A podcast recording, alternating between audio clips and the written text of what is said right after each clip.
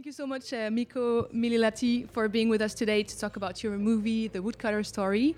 This is the first movie uh, you've directed, and it's presented at La Semaine de la Critique um, here at the 50, 75th Cannes Festival. Yeah, it's a pleasure to be talking with you. Thank you.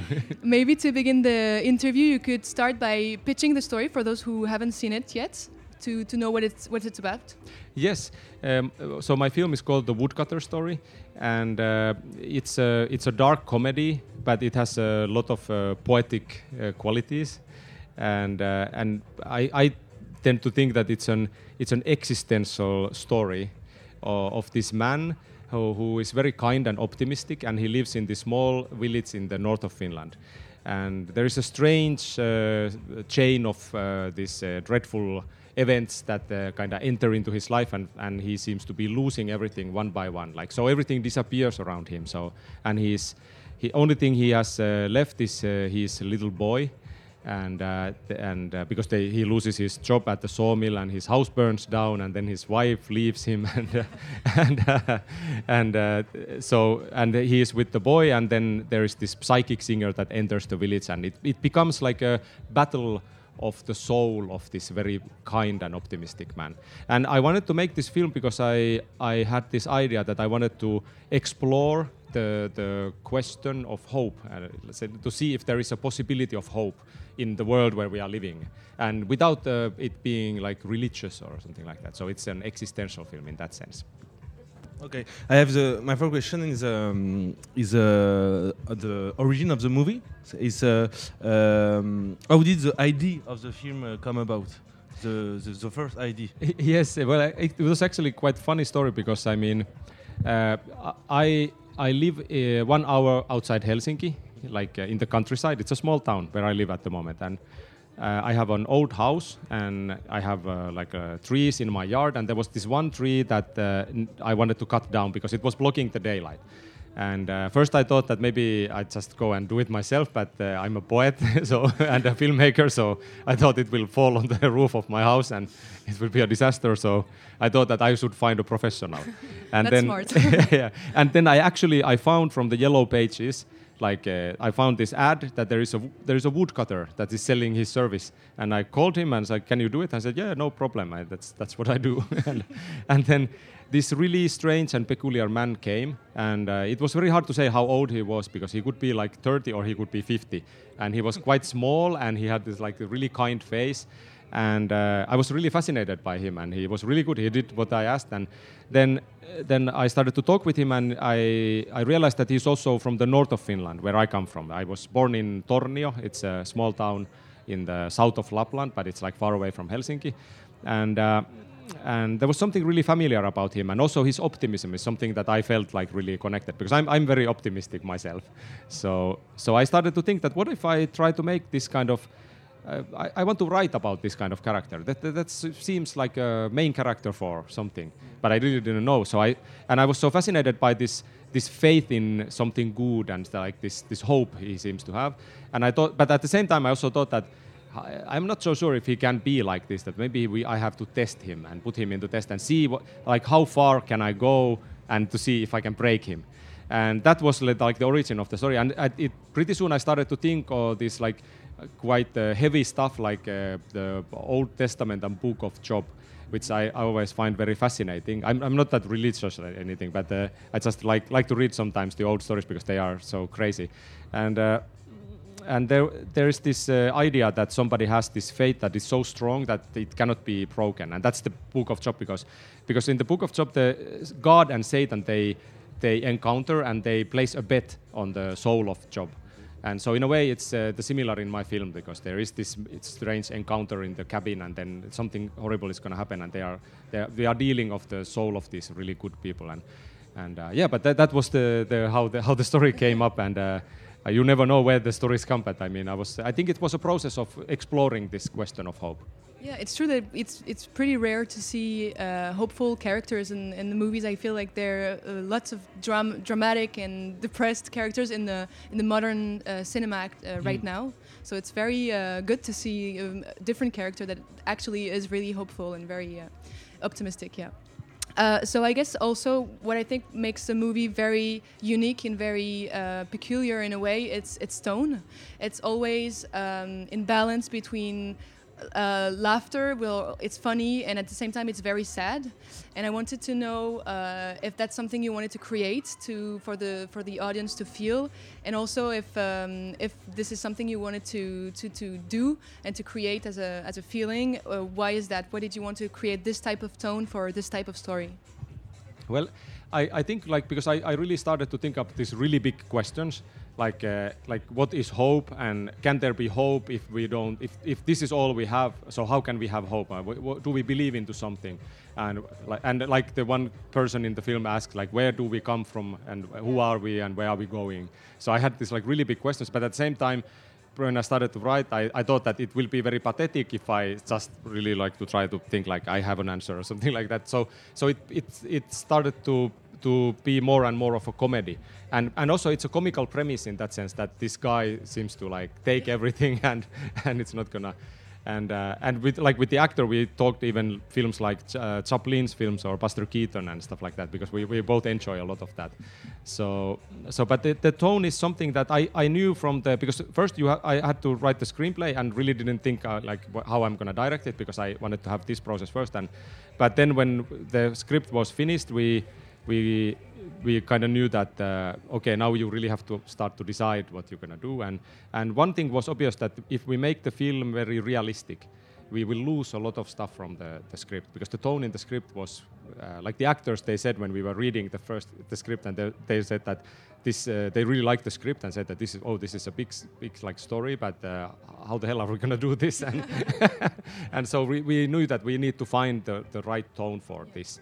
And uh, and also somehow I don't I mean I'm, like we said it's an existential comedy or dark comedy but, but still I think for me it's at the same time it's very to me it's very deep and and still still it's comedy at the same time I don't know it's it's strange but I somehow I, I am like that and I, I feel that they, we can have the both.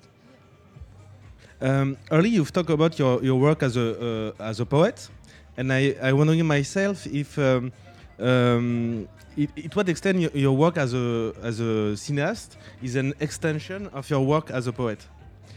Yeah, well, in a way, because I started out as a, as a poet, and I was quite young when my first book came. I was 23, and I've written four collections, and and that was really important. It still is very important to me. But my last book came out in 2015, so it's been a while. And since then, I have been doing some other stuff, but also I've been writing this. So in a way, I feel that this is my fifth book of poetry in a way because I, I had the same kind of aspiration and I'm, I'm putting a lot of same kind of things into this film that uh, then as as my work as a poet but I, I definitely will continue writing poetry also but uh, but I, I think there is something, but I, and also I, I have always loved poetic cinema.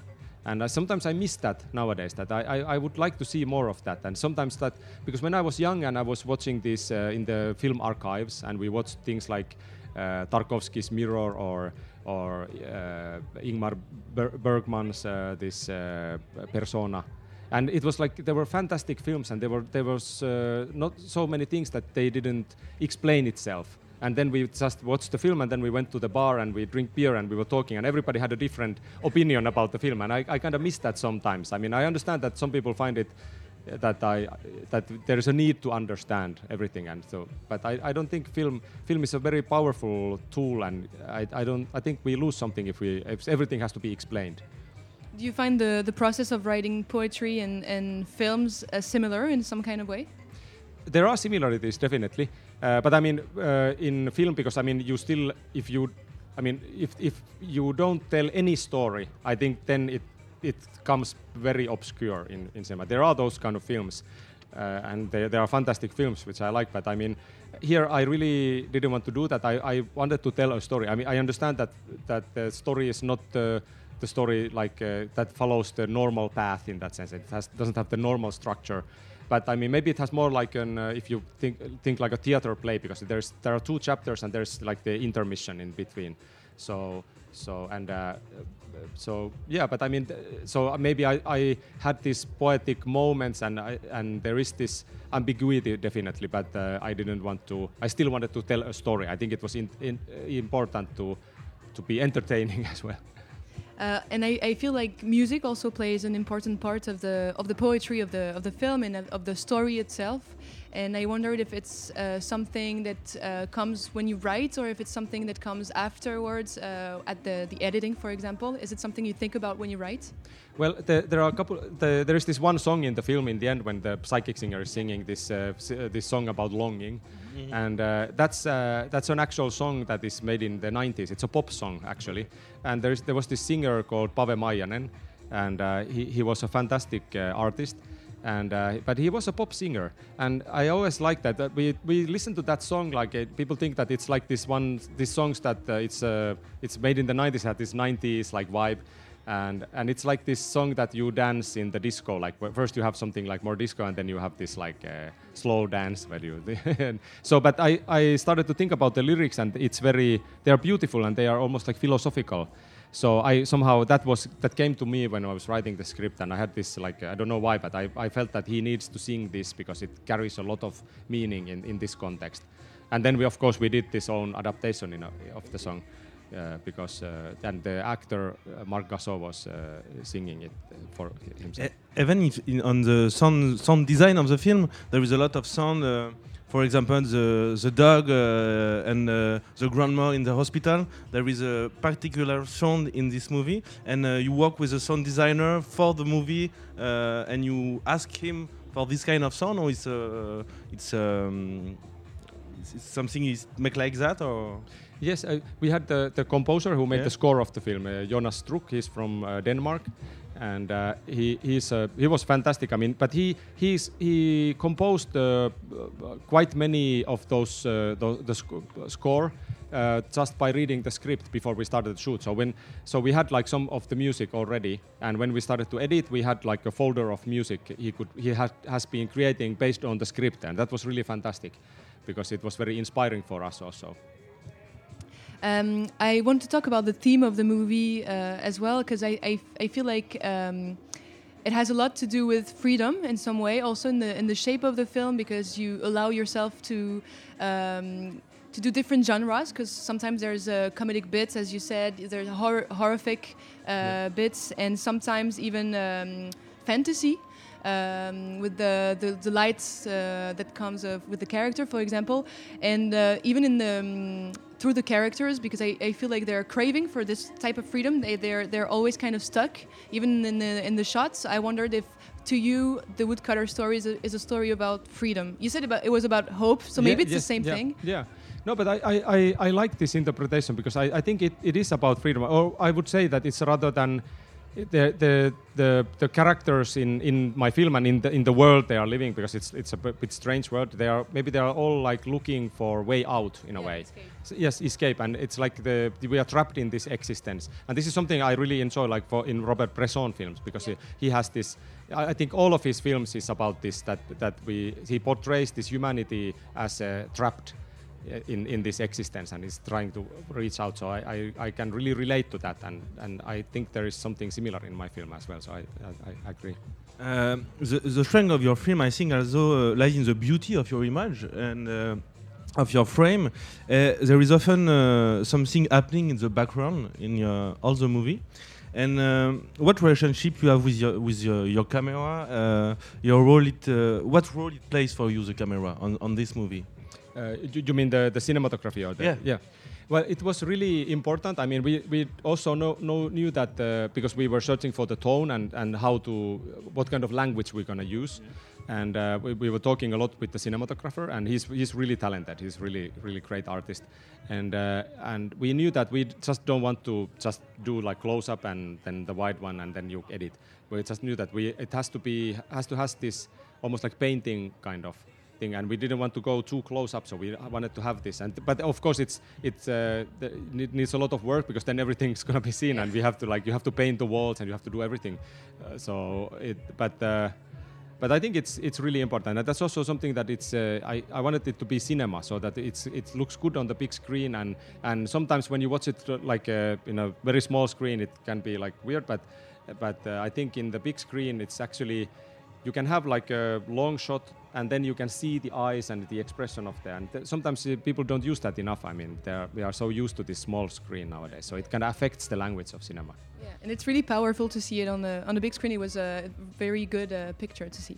Um, and also, I this movie doesn't look like anything we've seen before. It's very uh, unique again, and I think. I, I was trying to find some references uh, in the movie. I was thinking of different movies, but usually, like I, I thought about movies that are very opposites to Mm. each other, and I, I wondered if uh, you had any uh, influences or references while writing the script and doing the movie. Well, I had had uh, my references when I was writing the script. They were not uh, so much of the movies, but I had some literature. Like uh, I was, I was thinking of Kafka and his short stories, and there's something about the surrealism he, he can create, and and also dealing with existence and existentialism, and and also uh, there was this uh, book by Austrian writer Peter Handke.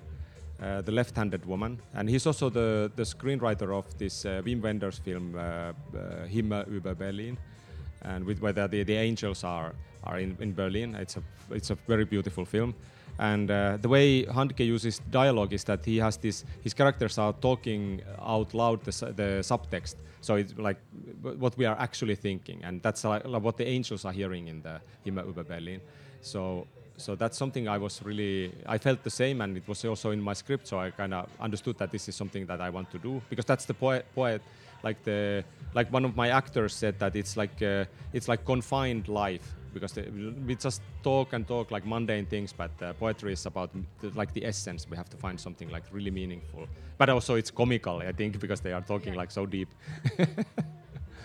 Uh, I have a, just a, maybe for me a last question, and uh, not on your movie uh, especially, but can you tell us if there is a film in uh, all the competition, all the competition uh, in Cannes that you want absolutely want to see in Cannes? Uh, I, well, I, I, I mean, because I, I've been so busy with Yeah, now, with the of course, premiere, so I really didn't have time to watch films. But uh, but uh, but now I ha- I have heard that people are talking about this uh, Skolimowski's EO, and that's something I really would like to. If I get the chance, I would like to see it because I mean I love Bresson, and it would be really interesting to see what he's done. And last but not least, can you tell us when the movie is coming out for everybody Oh. to see? Yeah, but we will uh, release it in, in Finland first, and Yeah. that will be in October. And we have a French distribution, Amazing. and uh, uh, that was already before the festival, so I'm really happy about it. Uh, Urban Distribution is uh, hand, uh, doing the distribution, and and uh, but I don't think they have set the date, but I think they are looking like something like maybe November, December. I hope, but uh, we'll, we'll see. Well, thank you very much for your time, and we we re- recommend uh, your film to everybody to see. Oh, thank you, thank you. It was very nice talking with you. Thank you.